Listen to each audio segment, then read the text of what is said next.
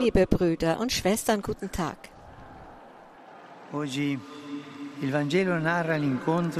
Das Tagesevangelium berichtet uns heute von der Begegnung Jesu mit der kananäischen Frau außerhalb des Gebiets Israels.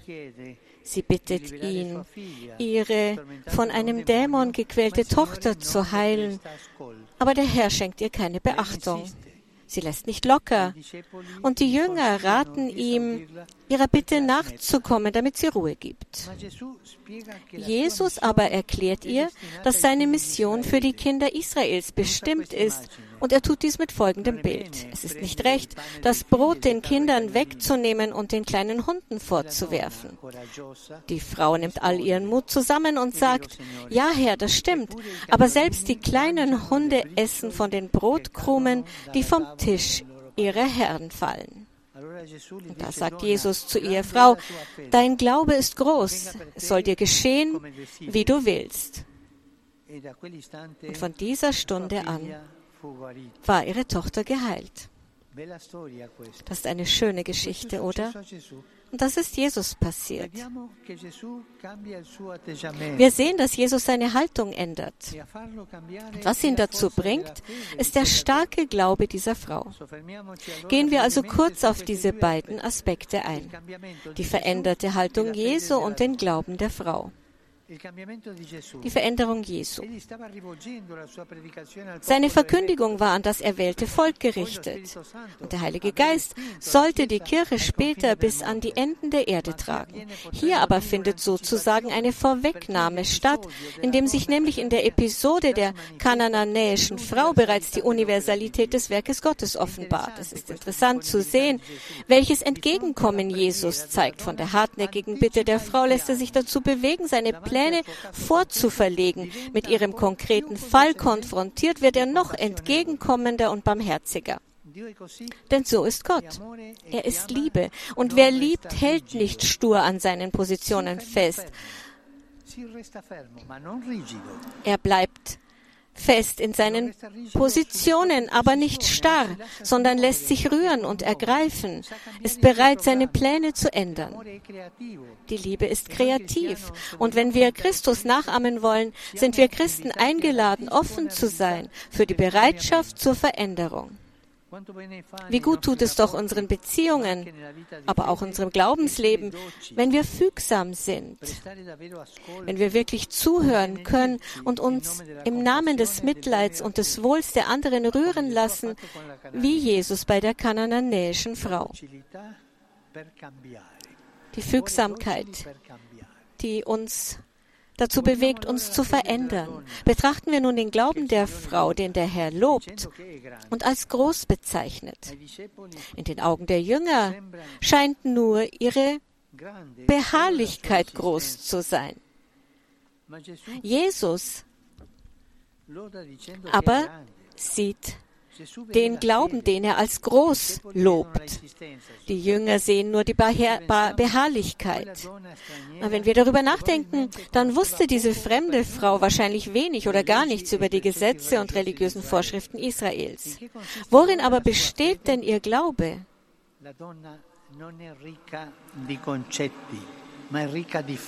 Die Frau ist nicht reich an Konzepten, sondern an Tatsachen. Die kananäische Frau nähert sich Jesus, sie wirft sich vor ihm nieder, lässt nicht locker und führt einen angeregten Dialog mit Jesus. Sie überwindet jedes Hindernis, nur um mit ihm zu sprechen. Hier zeigt sich die Konkretheit des Glaubens, der kein religiöses Etikett ist, sondern denn das ist der Glaube nicht, er ist kein religiöses Etikett, sondern eine persönliche Beziehung zum Herrn. Wie oft erliegt man dieser Versuchung, den Glauben mit einem Etikett zu verwechseln. Der Glaube dieser Frau besteht nicht aus theologischer Galanterie, sondern aus Beharrlichkeit. Sie klopft an die Tür immer wieder. Der Glaube ist nicht aus Worten gemacht, sondern aus Gebet.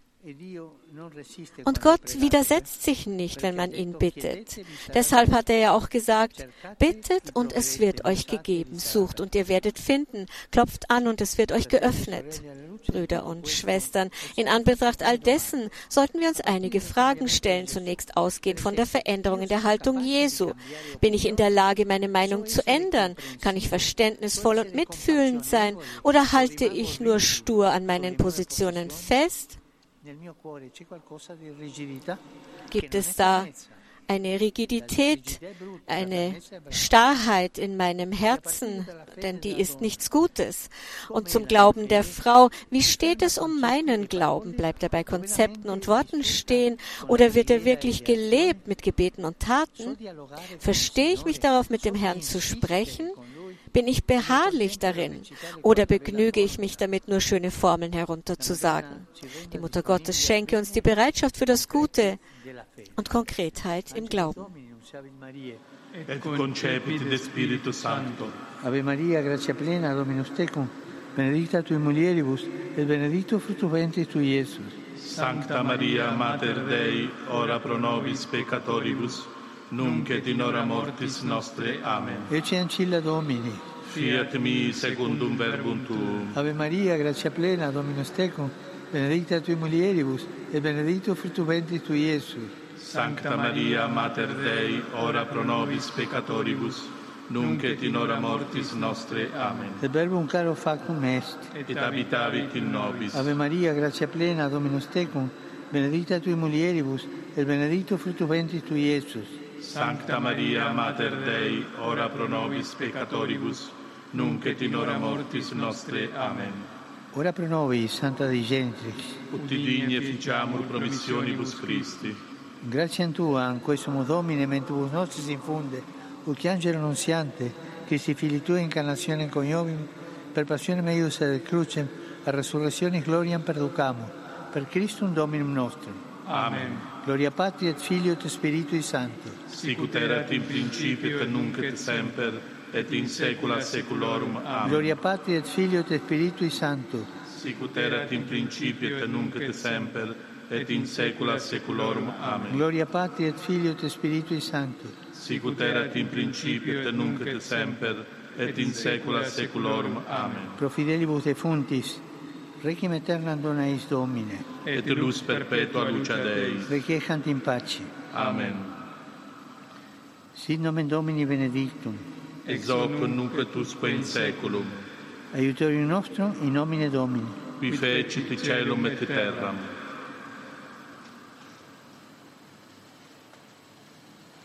Benedicat vos, omnipotens Deus, Pater, et Filius, et Spiritus Sanctus. Amen.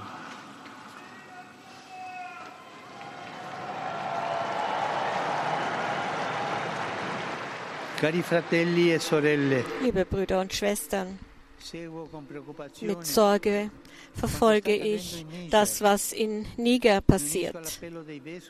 Ich schließe mich dem Appell der Bischöfe um Frieden und Stabilität in der Sahelzone an und bitte die internationale Gemeinschaft einen friedlichen Weg zu finden, eine friedliche Lösung zu finden zum Wohl aller.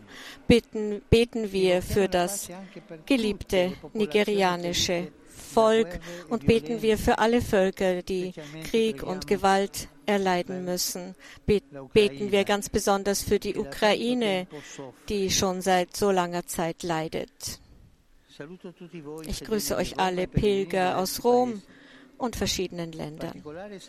Besonders grüße ich die neuen Seminaristen des Nordamerika-Kollegs. Ich E Ich wünsche Ihnen einen guten Bildungsweg. De Cadice, Spagna, Der Papst begrüßt nun noch andere katholische Vereinigungen und Gemeinschaften. Er grüßt die Polen, die heute hier anwesend sind.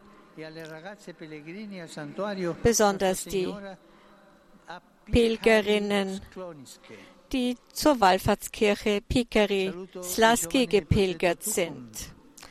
Ich grüße die Jugendlichen der Gemeinschaft Tukum, die einen Via Lucis beginnen werden, der sie zu verschiedenen Bahnhöfen führt, um Menschen zu helfen, die, die auf Bahnhöfen leben und ihnen das Licht des Evangeliums zu bringen. Ich grüße euch alle einen schönen Sonntag, gesegnete Mahlzeit und auf Wiedersehen.